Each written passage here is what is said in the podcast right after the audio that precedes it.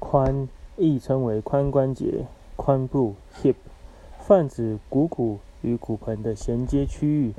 亦指人体最大的球窝关节（髋关节）。由股骨上方圆球形的股骨头和骨盆上的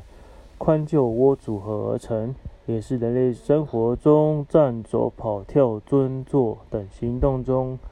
连接上下半身的重要枢纽关节。髋关节周围有软骨、关节囊、韧带、肌腱、肌肉、筋膜、皮肤层层包覆，得以稳固支撑比体重多好几倍的压力。开髋就是让髋关节做到最大范围的灵活移动，包含将附着于关节上的组织做适度活动，锻炼力量及弹性空间的平衡，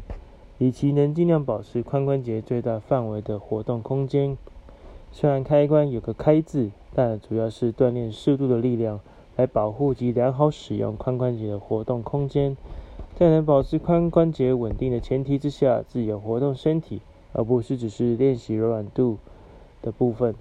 在髋部骨盆区域中的各种脏器，亦借由开髋的活动过程中得到按摩及活化，